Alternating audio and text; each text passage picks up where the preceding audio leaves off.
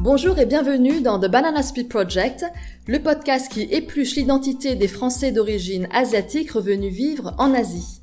Pour ceux qui nous découvrent aujourd'hui, je m'appelle Viviane Salin, je suis française d'origine asiatique, ma mère est de Hong Kong et mon père d'Indonésie, et je vis à Singapour depuis 2006, installée avec mon mari et nos deux enfants nés ici. Aujourd'hui, pour notre quatorzième épisode, j'aimerais vous proposer un numéro spécial qui colle à l'actualité, évidemment autour de la pandémie du coronavirus. Comment cela se passe-t-il à Singapour? Aujourd'hui, nous sommes vendredi 27 mars et il n'y a à ce jour toujours pas de confinement. Et pourtant, l'épidémie avait démarré déjà au mois de janvier. Nous étions dans les premiers pays touchés, très peu après la Chine. Aujourd'hui, Singapour compte environ 700 cas déclarés avec deux décès, mais la situation est toujours à peu près sous contrôle. En fait, fort de son expérience avec euh, le SRAS, euh, l'épidémie a été contenue avec des mesures progressives de mise en confinement sélective ou de fermeture progressive des frontières. Les choses sont allées assez vite. Depuis l'enregistrement qui a eu lieu lundi, nous sommes maintenant vendredi, de nouvelles mesures se sont mises en place, comme par exemple la fermeture des bars et de certains lieux de divertissement, ainsi que de cinéma, des salles de sport, etc. La vie poursuit quand même à peu près son cours, les écoles restent ouvertes, les transports fonctionnent et nous sommes toujours libres de nos mouvements. Il y a quelques exceptions. Quelques écoles ont dû fermer euh, avant les vacances scolaires, comme par exemple celle où va ma fille, qui est une école internationale britannique et où plusieurs enseignants se sont déclarés positifs. Ma fille est maintenant en isolement à la maison pour 14 euh, jours. Aujourd'hui, pour essayer de comprendre un peu ce qui se passe et pour vous parler de cette situation et vous donner un aperçu de la vie à Singapour, je suis avec une amie de longue date qui s'appelle Big Tuen et qui est à Singapour depuis environ 16 ans avec son mari. Nous nous connaissons depuis longtemps, nous étions à HEC euh, tous ensemble dans la même promo avec son mari euh, et le mien. Big Tuen est française d'origine vietnamienne. Elle est née en France, elle a vécu aux États-Unis et en Malaisie. Nous évoquerons ensemble la stratégie que Singapour a employée pour contenir jusqu'à présent l'épidémie, en quoi cela est-il différent de ce qui se passe en France aujourd'hui ou dans les pays alentours? Est-ce que la nature même du gouvernement et de la population change la donne? Comment elle vit-elle cette crise ici? Et comment se projette-t-elle dans les années à venir en Asie? Et d'ailleurs, pourquoi est-elle ici? C'est un épisode riche en actualité que je vous propose et j'espère qu'il vous plaira. Bonjour Bictuenne. Bonjour Viviane. Ravi de t'avoir avec nous. Alors nous sommes dans des périodes un peu troublées et je pense que euh, c'est dans toutes nos têtes. Euh, on peut pas s'empêcher de penser au virus et à tout ce qui se passe en ce moment en France, à Singapour, en Asie, à la manière dont les gouvernements gèrent cette crise. Comment toi tu te sens impacté dans ta vie quotidienne avec tes enfants, ton travail, ton mari? Comment ça t'a fait? Alors je pense qu'effectivement les choses sont venues progressivement à Singapour. Donc aujourd'hui, euh, trois mois après le déclenchement de la, crise, bah, je suis en télétravail. Euh, nos enfants ont eu leurs vacances avancées. Mon mari également travaille à moitié à la maison. D'un point de vue professionnel et scolairement, en fait, effectivement, nos vies ont été impactées.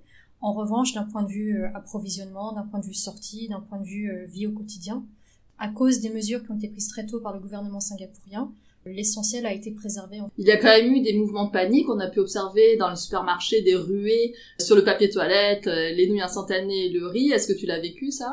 Alors effectivement, alors, en, l'occurrence, euh, au moment où Singapour est passé en niveau orange, il y a eu effectivement une ruée sur les, supermarchés. À l'époque, en fait, j'étais j'étais à Bangkok euh, pour un tournoi de football.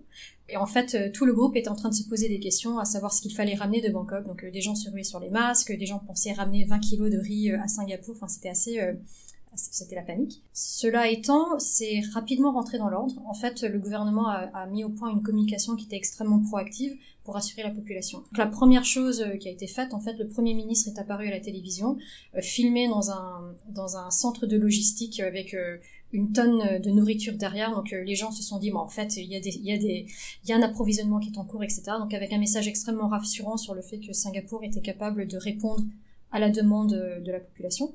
Donc ça, c'était un premier message qui était très fort. Et le deuxième est qu'ils ont ensuite enchaîné avec euh, des messages WhatsApp quotidiens pour assurer la, la, population sur les niveaux de stock, sur euh, les niveaux de pénurie, les risques, etc.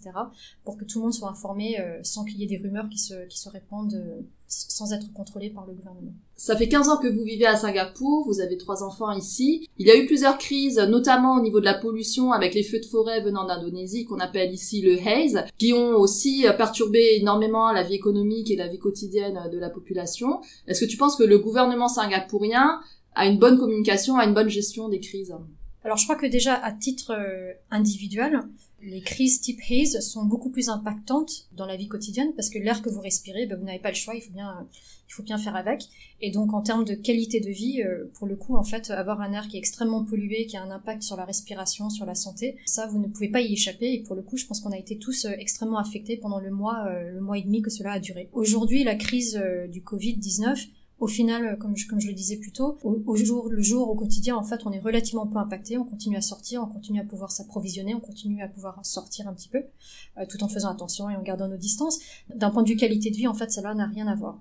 Ensuite, d'un point de vue gouvernement, je pense que le gouvernement euh, avait les manettes d'action qui étaient beaucoup plus euh, nombreuses et élaborées en fait pour le Covid-19 que pour euh, des situations comme le haze. Parce qu'à vrai dire, personne ne peut contrôler euh, la direction et le sens du vent ou comment est-ce que les d'autres gouvernements peuvent contrôler les feux de forêt. En fait, le gouvernement singapourien pouvait faire pression sur le gouvernement indonésien, mais il n'y avait pas grand-chose qu'il pouvait faire à, court terme. Le, Covid-19, ils font quand même beaucoup beaucoup de choses pour s'assurer que la population à Singapour reste en sécurité.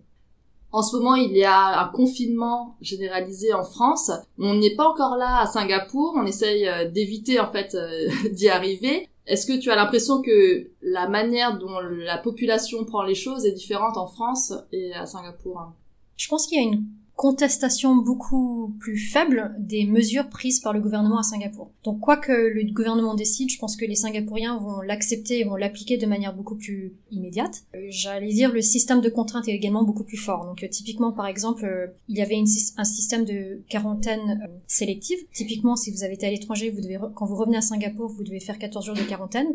Vous avez des officiers qui se présentent à votre domicile pour vérifier que vous êtes là à n'importe quelle heure du jour et de la nuit. vous avez des systèmes de vidéo conférence pour vérifier que vous êtes bien chez vous. Tout cela fait que le système coercitif est bien plus important à Singapour. Typiquement, si vous êtes non singapourien, vous allez être renvoyé chez vous si on vous attrape à ne pas suivre les règles. Et si vous êtes singapourien, vous pouvez aller en prison. Cela étant, de manière euh, contrastée, en fait, euh, à Singapour, bah, finalement, les contraintes sont bien moindres qu'en France en ce moment. Oui, finalement, on a pu éviter euh, le, confinement total.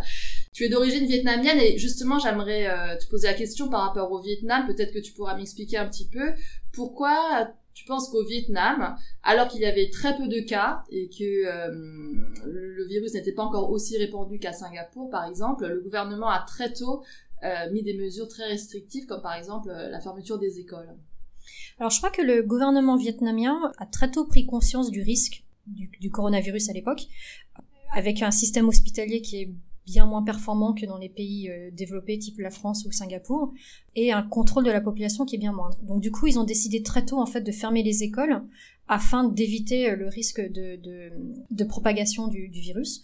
Cela étant, leur communication a été assez euh, assez nuancé. Donc en fait, ils expliquaient qu'il n'y avait pas de cas, qu'il n'y avait pas de risque, qu'il n'y avait pas de problème, tout en fermant les écoles. Du coup, il y a eu une vraie défiance de la population par rapport en fait au à la communication gouvernementale. Donc les gens ne croyaient plus en fait ce que disait le gouvernement en se disant bon bah s'ils ferment les écoles, c'est bien qu'il y a un risque, c'est bien qu'il y a des cas, c'est juste que le, gouvernement ne, ne, communique pas sur euh, sur la maladie. Aujourd'hui, il y a à peu près la moitié des enfants dans le monde, je crois, qui n'a pas école parce que les écoles sont fermées à cause euh, de cette crise sanitaire. Ce n'est pas le cas à Singapour, et pourtant la pression des parents est montée d'un cran la semaine dernière, euh, demandant certaines écoles internationales euh, de fermer en dépit des mesures demandées par le gouvernement. Qu'en penses-tu? Est-ce que tu penses que le gouvernement ici préfère préserver la vie économique? Je crois que le gouvernement cherche à apporter une, une réponse graduelle à, la propagation du virus. Donc typiquement, euh, tant qu'ils peuvent garder les écoles et l'économie euh, et les commerces et les, entreprises ouvertes, ils le feront. Et la raison cela, c'est que bah, tout simplement, en fait, dès que vous arrêtez les écoles, bah, vous arrêtez donc euh, bah, les entreprises et du coup, tout, tout le tissu économique euh, est à l'arrêt, avec des, conséquences graves pour la population, sachant qu'il n'y a pas de chômage, il n'y a pas d'arrêt. Enfin, si vous arrêtez de travailler, vous, ne percevez plus votre salaire à Singapour. Donc, euh, je pense que le gouvernement essaie vraiment de peser le risque et l'impact économique pour la population que cela peut avoir. Je pense qu'accessoirement, sur les dernières semaines, l'un des intérêts que le gouvernement singapourien tient à prendre en compte, c'est le fait qu'en fait un certain nombre de régions vont probablement se remettre euh, à se développer. Donc typiquement la Chine vraisemblablement va sortir de son, de, son arrêt économique euh, dans les, dans les semaines à venir. Et du coup, en fait, euh, Singapour espère bien être pris dans, dans, ce relais de croissance pour pouvoir rebondir derrière. Donc arrêter, arrêter toute l'économie aujourd'hui, ça serait, ça serait se priver de ce relais de croissance. On sent aujourd'hui que Singapour ferme de plus en plus ses frontières. Au tout début de l'épidémie, quand il n'y avait que la Chine qui était atteinte et Hong Kong, Singapour était le troisième pays dans l'ordre du nombre d'infectés dans le monde. Et la France n'était pas du tout concernée encore. Et euh, la propagation a été contenue avec des mesures, comme tu dis, localisées, euh, de renforcement de recherche euh, des contacts pour essayer d'endiguer euh, l'épidémie très tôt et ça a été assez fructueux puisque on a pu endiguer et contrôler en tout cas la propagation de l'épidémie dans Singapour avec seulement de petits clusters qui, se formaient. Maintenant que la propagation est, plus forte, le gouvernement tend à refermer ses frontières parce que le danger vient de l'extérieur maintenant que l'épicentre se situe plutôt en Europe. Oui. Est-ce que tu ressens euh, cette contraction? Est-ce que tu penses qu'il va y avoir une peur de l'étranger, une peur de, de tous ces expats, parce qu'il y a énormément d'expatriés à Singapour. Récemment, dans les derniers chiffres, dans les derniers jours, il y a eu un pic, et ces pics-là sont dus notamment aux cas qu'on dit importés, donc les cas qui reviennent euh, euh, de France, d'Italie, d'Angleterre. Comment tu penses que la, la population locale considérée en c'est sûr que la propagation de la, du coronavirus, en fait, euh, s'est fait en deux phases. Une première phase, effectivement, où ça venait de la Chine, et maintenant, effectivement, que l'ensemble des, pays sont, autour de nous sont, sont contaminés. On est arrivé dans une phase où, en fait, euh, le virus peut venir de plus ou moins de n'importe où. Pour moi, c'est pas tant les Singapouriens qui deviennent, euh, entre guillemets, paranoïaques ou craignent les étrangers. Je pense que de manière générale, l'ensemble des personnes qui habitent à Singapour réalisent de plus en plus le risque, en fait, qui vient de l'extérieur. Donc c'est pas vraiment les Singapouriens qui pensent que. Typiquement nous, nos enfants sont à l'école internationale avec des parents qui viennent de tous horizons et qui voyagent beaucoup. Euh, c'est sûr que la question qui se pose aujourd'hui est beaucoup plus forte parce que bah, les parents voyagent pour le travail, ils reviennent, ils peuvent être contaminés, ils peuvent contaminer leurs enfants qui eux-mêmes peuvent contaminer les enfants à l'école qui eux-mêmes euh, ensuite euh, répandent l'épidémie. Donc le risque, parce qu'il vient maintenant de, il peut venir un peu de n'importe quel pays, devient beaucoup plus fort que lorsqu'il était contenu sur euh, sur un pays particulier qui était la Chine. Et dans l'école de tes enfants, il y a eu des cas? Alors, il y a eu des parents qui ont eu, qui ont, qui ont été testés positifs. Donc, en, l'occurrence, trois, trois, trois parents ont été testés sur deux campus différents. Et donc, du coup, le lendemain, l'école a avancé ses vacances pour permettre effectivement, en fait, la quarantaine de 14 jours voir, euh, voir un peu la crise euh, rentrer en sous contrôle. Alors en l'occurrence, effectivement, euh, donc sur ces cette dernière semaine, à peu près 75% des cas ont fait été importés. Donc c'est vrai que du coup, la, crise est vraiment, vraiment déplacée d'un problème qui était domestique interne à Singapour à un, problème qui était importé avec un contrôle des frontières qui était beaucoup plus important. Mais à vrai dire, en, en tant qu'habitants de Singapour, on est tous, on a tous intérêt à éviter effectivement la contagion importée. Il y a d'ailleurs des cas aussi de personnes qui se font refouler à la frontière ou qui, en ayant bravé l'interdiction de rester à la maison euh, se font renvoyer. Et c'est là tout le débat entre bah, liberté individuelle euh, et intérêt collectif. Euh, enfin, c'est une question qui est posée aujourd'hui par à travers les différents pays, les, différentes règles de confinement, etc. À Singapour, comme c'est du confinement sélectif, vous êtes confiné chez vous à partir du moment où vous représentez un risque. Bah, toutes les personnes qui enfreignent les, règles sont effectivement, si elles ne sont pas singapouriennes, sont renvoyées chez elles. C'est le prix à payer pour que l'ensemble des, personnes puissent continuer à, à circuler librement, plus ou moins librement à Singapour. Et il y a aussi, en parlant de liberté individuelle, une application qui est euh, fortement recommandée, euh, mise en place par le gouvernement, qui permet de tracer euh, les faits et gestes de chacun tout en ne pas enregistrant les, les données personnelles, les données personnelles soi-disant, ni la localisation. Est-ce que tu penses que ça va être efficace? Est-ce que les gens vont télécharger cette application et l'utiliser? J'avoue que ça fait partie des, ça fait partie des débats. Je jusqu'où peut aller en fait l'intérêt collectif versus la liberté individuelle? À titre personnel, je ne l'ai pas téléchargé parce que je trouve ça un petit peu euh, dérangeant cette notion de pouvoir partager toutes ces données de déplacement avec une entité tierce qui, sans maîtriser en fait la durée et l'étendue du partage d'informations. Cela étant, je crois que aux dernières nouvelles, enfin j'ai reçu un SMS qui m'a expliqué que 500 000 personnes s'étaient déjà inscrites. C'est quelque chose qui est répandu en Corée indubitablement, cela a démontré ses preuves en termes de, de qualité de la traçabilité et de l'identification des personnes à risque. Après, je pense que chacun fait ses choix personnels. C'est une, c'est une, vous avez l'option de vous y inscrire. Ce n'est pas obligatoire à ce stade. Nous, à titre personnel, nous, avons, nous avons refusé de, de, nous y inscrire. Au début, l'épidémie venait de Chine. C'était clairement euh, identifié. Il y a eu du racisme anti-chinois en France et dans d'autres pays. Est-ce que tu as ressenti pas toi personnellement, mais est-ce que tu penses qu'à Singapour, ce racisme anti-chinois s'est manifesté contre les Chinois mainland, les Chinois de Chine continentale? Parce qu'à Singapour, il y a quand même de la population d'origine chinoise, mais ce sont les Singapouriens d'origine chinoise. Est-ce que ceux-ci ont eu euh, un mépris, un racisme envers euh, les Chinois euh, de Chine continentale? J'ai pas tellement été témoin de, racisme envers les Chinois mainland. Ce que je trouve assez drôle, en revanche, c'est que je, connais un certain nombre de mainland Chinese. Et ils ont été plus paranoïaques que les autres en termes de, de mettre des masques, s'approvisionner en, gel hydroalcoolique, implémenter leur droit de ne pas euh, rendre visite à des gens qui ont été à l'étranger pendant 14 jours, etc. Je crois qu'ils ont été très sensibilisés à un certain nombre de crises euh, sanitaires euh, précédentes et donc du coup ils sont beaucoup plus, enfin ils ont, ils ont, ils ont implémenté les, les règles de les règles de précaution beaucoup de manière beaucoup plus forte.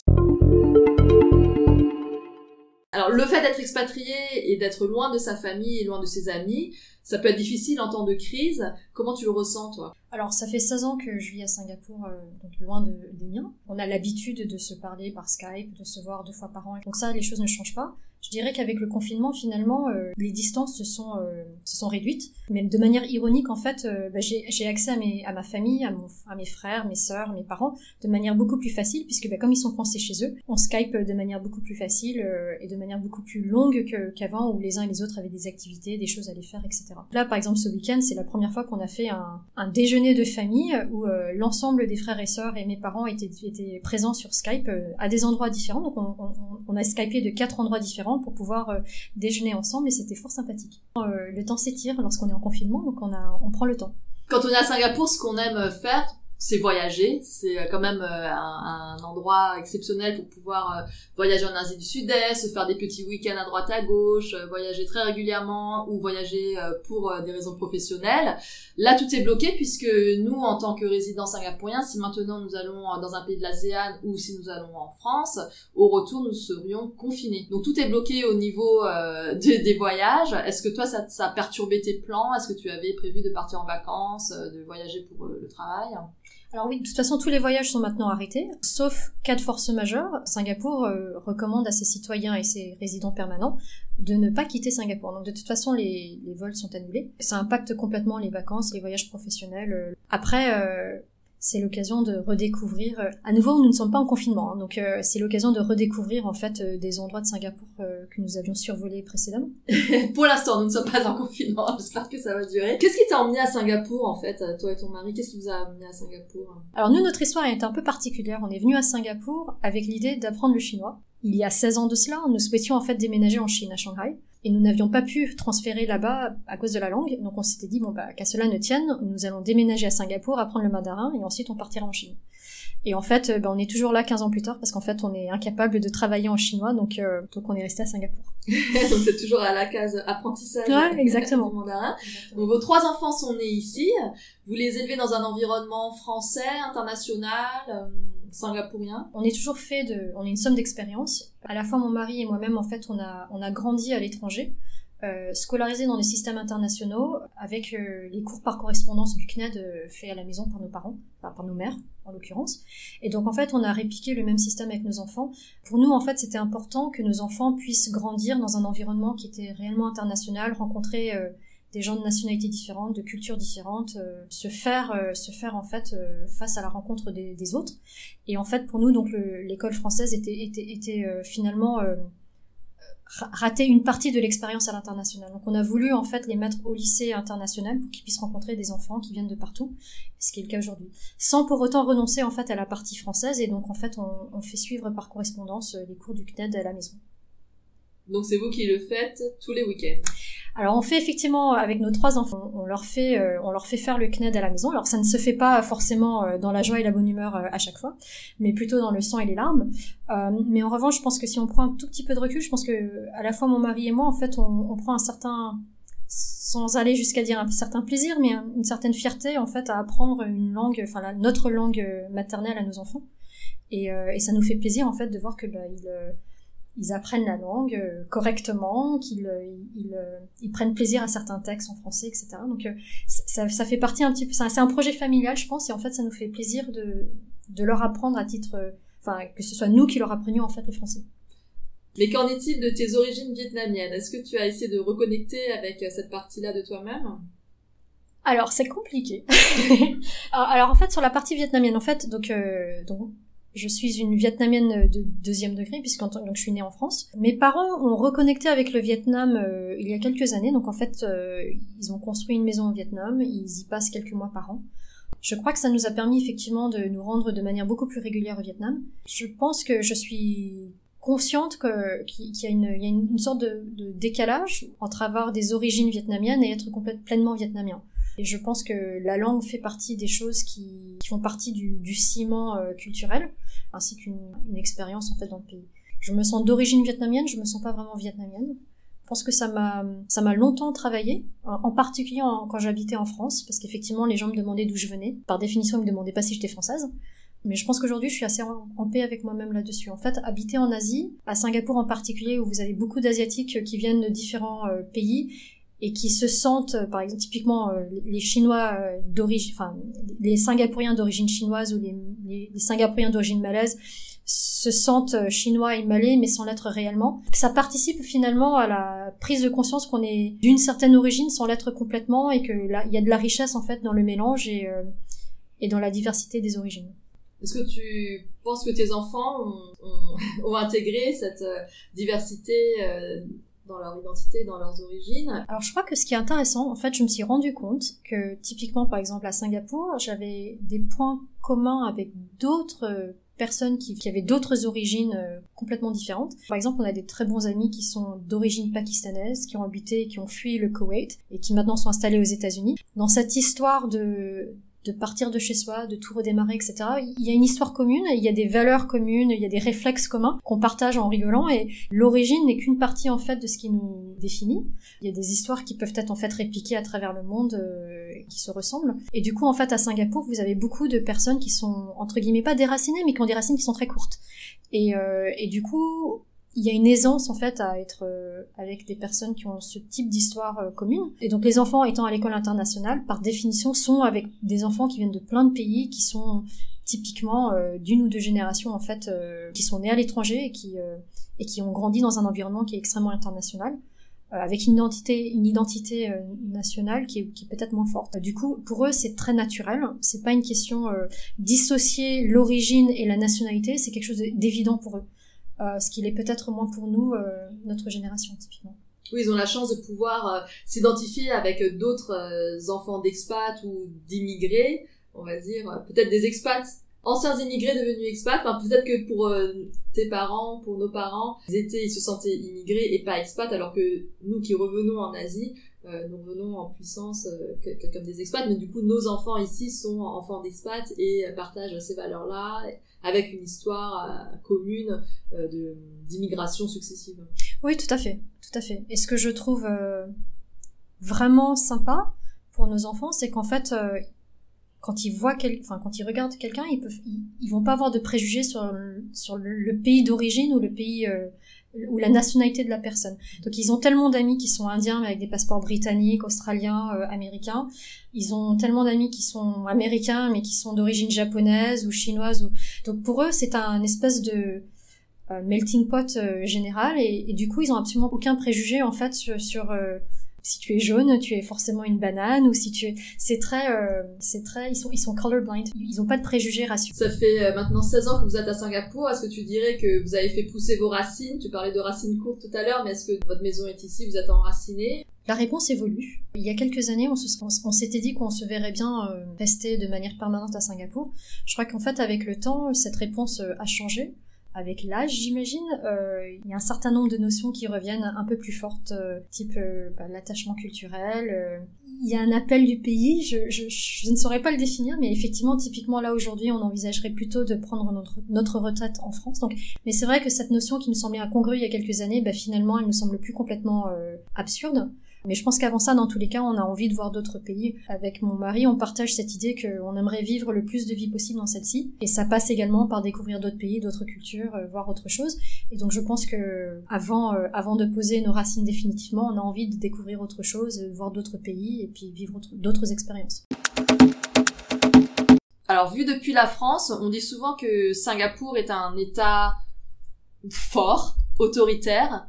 Il se trouve que là, en temps de crise, en temps de crise sanitaire avec ce coronavirus, on est bien content que euh, le gouvernement soit écouté, que la population soit disciplinée, que les règles soient strictes et que euh, l'épidémie puisse être endiguée rapidement à Singapour.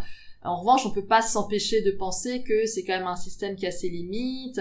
Comment tu gères ce paradoxe? Comment tu, tu interprètes tout ça? Je crois qu'aujourd'hui, on, vit une, une épreuve, épreuve absolument exceptionnelle. Le fait que Singapour ait vécu un certain nombre de crises sanitaires de précédemment, donc ils ont implémenté un certain nombre de mesures euh, afin de répondre à, la, à la prochaine crise sanitaire, euh, fait qu'en fait, ils ont été extrêmement rapides et proactifs à, mettre en place un certain nombre de mesures. Pour autant, je veux dire, euh, un certain nombre de ces comportements sont liés en fait au fait que le même parti politique a été en place depuis 40-50 ans et qu'il y a une, vraie acceptation du fait qu'il y a un parti dominant euh, à Singapour. Et donc, euh, quelque part, le, prix de cette stabilité, de, cette discipline et, euh, et le fait qu'effectivement, il n'y a pas forcément d'alternative politique acceptable par la population. Et ça, ça a, des, ça a un impact effectivement dans un rythme plus normal, entre guillemets, d'expression de, dissension, il y a moins d'avis contraires. Et ça, c'est vrai au niveau du gouvernement, c'est également vrai au niveau des entreprises. Ça reste une culture qui est extrêmement hiérarchique, où euh, la personne la plus senior généralement a raison et les autres ont, plus de mal en fait à exprimer leur désaccord. Donc euh, effectivement, c'est un système qui est très cohérent, qui marche très bien en temps de crise, euh, qui marche comme un seul homme. le revers de la médaille, c'est qu'effectivement, vous avez moins d'avis contraires, vous avez moins d'avis créatifs qui s'exprime, vous avez, vous avez un modèle de réussite sociale et économique, euh, vous avez une norme. Il se trouve que là, en 2020, on est dans l'année de, des élections, des élections générales à Singapour. Est-ce que tu penses que euh, certaines décisions au niveau des restrictions prises sont liées à cette élection, ou en tout cas, euh, qui sont de nature politique. Je pense que le gouvernement est en train de gérer la crise euh, de la manière la, plus efficace et efficiente possible. Je pense qu'il n'y a pas d'agenda politique derrière la gestion de la crise. Cela étant, ils ont une élection générale qui doit avoir lieu avant avril 2021, et je pense que le timing, l'échéance en fait de la tenue de ces élections est profondément euh, mûrement réfléchi pour optimiser en fait l'impact positif euh, que la gestion de cette crise a sur l'opinion publique. Donc en fait, les Singapouriens sont heureux de la façon dont le gouvernement a géré cette crise. Je pense qu'il n'y a pas de débat sur cette question-là. Singapour s'en sort très bien par rapport à d'autres pays euh, dans la région et dans le monde. Et donc euh, la population singapourienne est euh, reconnaissante à son, à son, à son gouvernement d'avoir suggéré ça de manière aussi, aussi proactive et efficace. Et du coup, ça, a un impact sur l'opinion du parti politique. Les élections vont vraisemblablement se tenir le plus tôt possible afin de bénéficier de cette aura positive que la population a, qui n'est pas forcément toujours le cas, parce qu'il y, y, a toujours quand même de manière sous-jacente une d'une part d'une certaine population une remise en cause du parti monolithique, euh, de la pensée euh, euh, majoritaire, etc. Donc il y a un certain nombre de gens qui ne sont pas complètement d'accord avec ça, mais je pense que ça va être malgré tout noyé dans, le, dans la satisfaction et le soulagement de la population vis-à-vis de la gestion de la crise. Merci Victuenne. Est-ce que pour finir, tu as un message à faire passer aux Français qui sont confinés et qui nous écoutent? Profitez-en pour, pour rattraper tous les projets domestiques les envies de lecture et les oui et puis et puis et puis les projets avec les enfants que vous, pouvez avoir parce qu'effectivement ce temps-là il, il est précieux et il faut en profiter.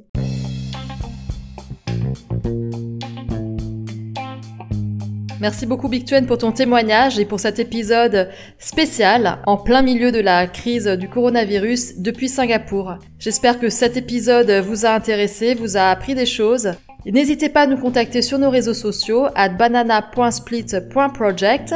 Mettez-nous des étoiles, partagez cet épisode autour de vous et je vous retrouve très bientôt. Au revoir.